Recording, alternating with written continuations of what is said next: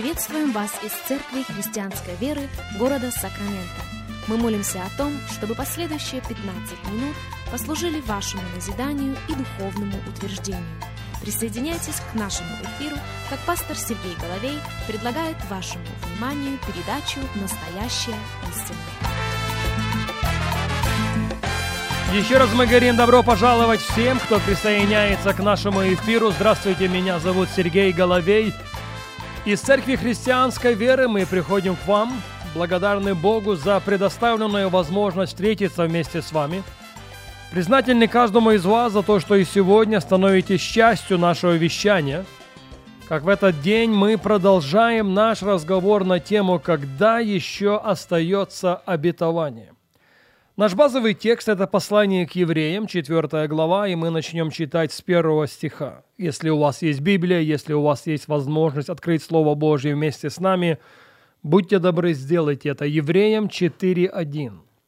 «Посему будем опасаться, чтобы, когда еще остается обетование, войти в покой его, не оказался кто из вас опоздавшим». Собственно, этот стих лег в основу названия этой серии радиопрограмм. Цитирую еще раз, «Посему будем опасаться», предупреждает нас автор этого послания, чтобы когда еще остается обетование, чтобы когда еще пребывает обетование, войти в покой его не оказался кто из вас опоздавшим. Ибо и нам оно возвещено, как и тем, но не принесло им пользы слово слышанное, не растворенное верою слышавших. Входим в покой мы уверовавшие, так как он сказал, я поклялся в гневе моем, что они не войдут в покой мой, хотя дела его были совершены еще в начале мира. Ибо негде сказано о седьмом дне так, и почил Бог в день седьмой от всех дел своих, и еще здесь не войдут в покой мой. И так как некоторым остается войти в него, а те, которым прежде возвещено, не вошли в него за непокорность, то еще определяется некоторый день ныне, говоря через Давида после столь долгого времени, как выше сказано ныне, когда услышите глаз его, не ожесточите сердец ваших. Ибо если бы Иисус Навин доставил им покой, то не было бы нужды говорить там о другом дне. Посему для народа Божия еще остается субботство. Ибо кто вошел в покой его, тот и сам успокоился от дел своих, как и Бог от своих. Итак, когда еще остается обетование? Когда еще пребывает обетование войти в покой его? И повторюсь еще раз, автор этих строк очень серьезно озадачен тем, чтобы каждый из последователей Иисуса Христа увидел это обетование исполнившимся в своей жизни. И красной нитью в нашем базовом тексте разговор идет о покое, о призыве к тому, чтобы войти в покой его. Это и в первом стихе мы прочитали. Посему будем опасаться, чтобы когда еще остается обетование войти в покой его. Третий текст. А входим в покой мы, уверовавшие, так как он сказал, я поклялся в гневе моем, что они не войдут в покой мой. Девятый стих. «Посему для народа Божия еще остается субботство». Это русский перевод. В английском переводе используется слово «rest» или «покой». «Ибо кто вошел в покой его?» Десятый стих, Евреям 4.10.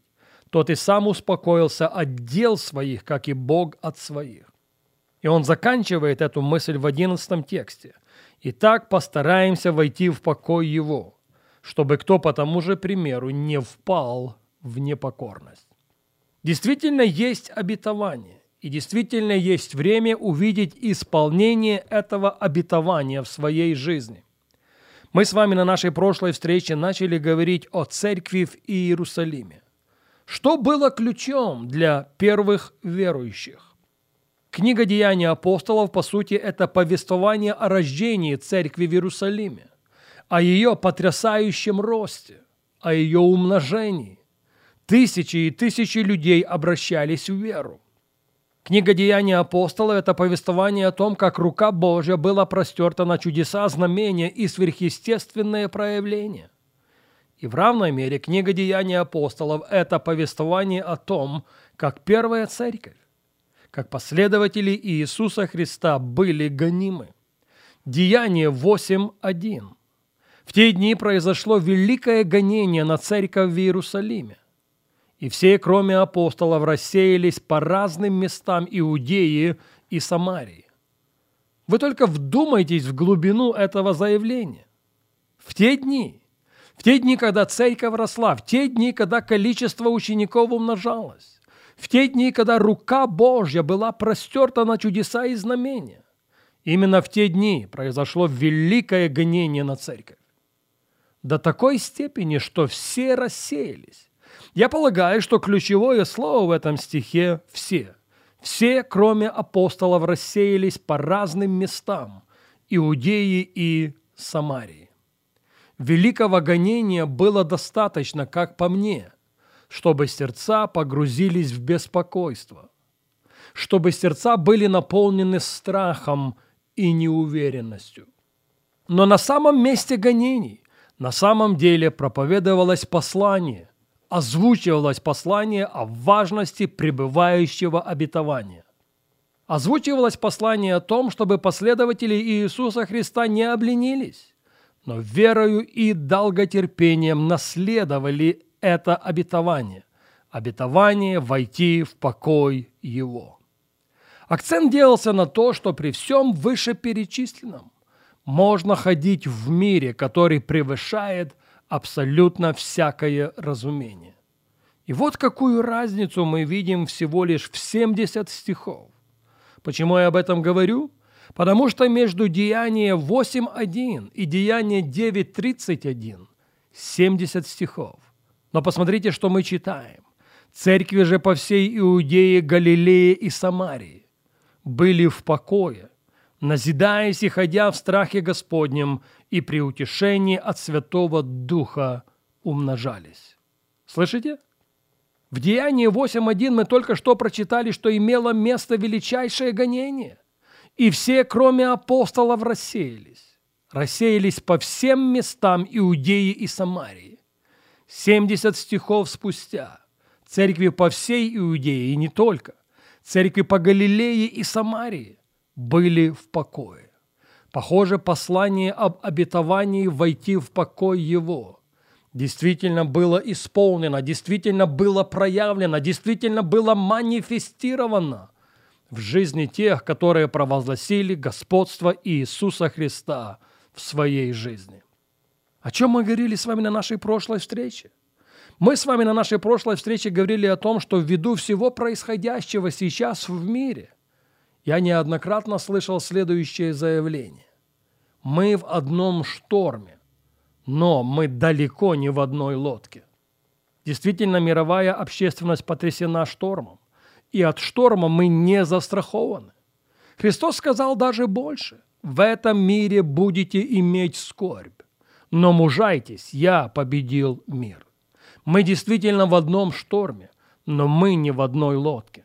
Поэтому я спрашиваю, каким будет климат в нашей личной лодке? Каким будет климат в лодке нашей семьи? Каким будет климат в лодке нашей церкви? И я бы хотел, чтобы образец первой церкви послужил для каждого из нас сегодня вызовом. Евреям 4.9. Итак, для народа Божия еще остается субботство, для народа Божия еще остается покой, для народа Божия еще остается приглашение войти в этот покой. Заметим, не для всех. Остается приглашение войти в покой Его для Божьего народа. И я полагаю, что мы этим приглашением воспользуемся. И я полагаю, что мы на это приглашение отреагируем. Я полагаю, что мы увидим исполнение этого обетования в жизни каждого из нас. Исайя 57, 20. «А нечестивые, как море взволнованное, — говорит пророк, — которое выбрасывает ил и грязь. Нет мира нечестивым. Но каким бы ни был шторм, мы можем найти, мы должны найти, мы должны облечься в покой, который превосходит абсолютно всякое разумение. И вот к этой мысли мы возвратимся на нашей следующей программе.